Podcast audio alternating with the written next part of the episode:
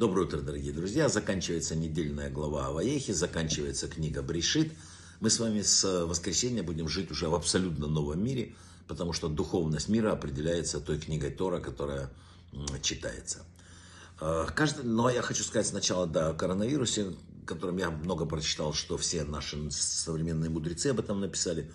Все больше и больше возникает проблемы, э, очень много людей уходит. Знаете, каждое событие происходит для того, чтобы чему-то нас научить. Как заставить человека остановиться в этом беге, в этом мире, задуматься, куда он мчится, вот этот поток жизни. С утра встал, побежал, поехал, лег, сел.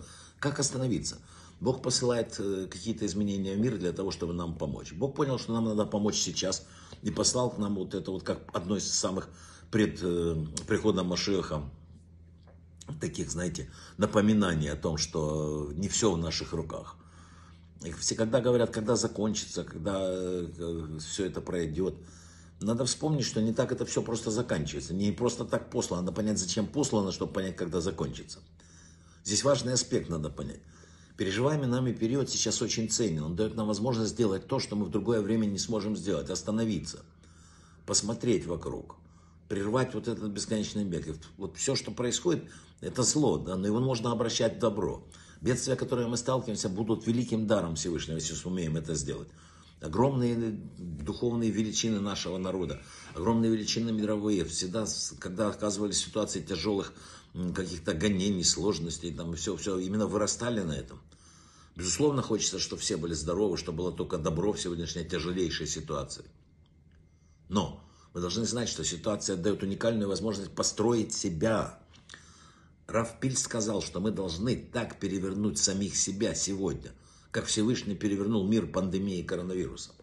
Сегодня Всевышний говорит уже погромче с нами, чтобы мы услышали. Его явное послание к нам такое. Невозможно дальше жить так, как мы жили еще вот до того, что произошло. Нужно изменить себя.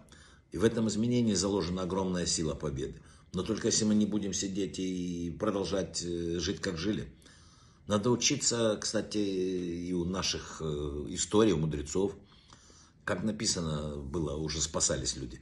Всевышний обращается к Маше, написано с такими словами. И я тоже услышал стенание сынов Израиля, которых порабощают египтяне. И дальше мы э, вспомним свой завет. Так вот, Хатам Сойфер объяснял здесь, что слово «тоже» означает, что не только Бог слышал вопли народа, но и каждый слышал, как кричит от страданий ближних.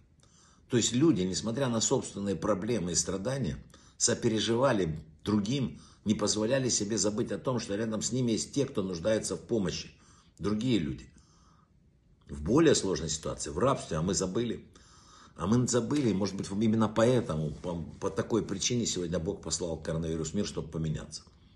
Поэтому секретный код выхода из ситуации очень такой, как мы только что сказали. Попробуем применить его увидев какое-то страдание людей рядом, поделившись как-то своей теплотой с другими. Мы увидим, как произошло так, как то, что произошло в Египте. Шаббат и наша недельная глава очень связаны. Эм, Гидали Шор объясняет в комментарии главы, что обычно в свитке Торы между главами есть интервал, и этот интервал символизирует паузу, обязательную паузу, которую что могли остановиться, осмыслить то, что прошло в той неделе. То есть это такая, знаете, шабатный переход. Перед этой главой нет интервала. Нет интервала, эта глава на языке Торы называется закупоренная, заблокирована. Есть разные объяснения этому, но я скажу другое.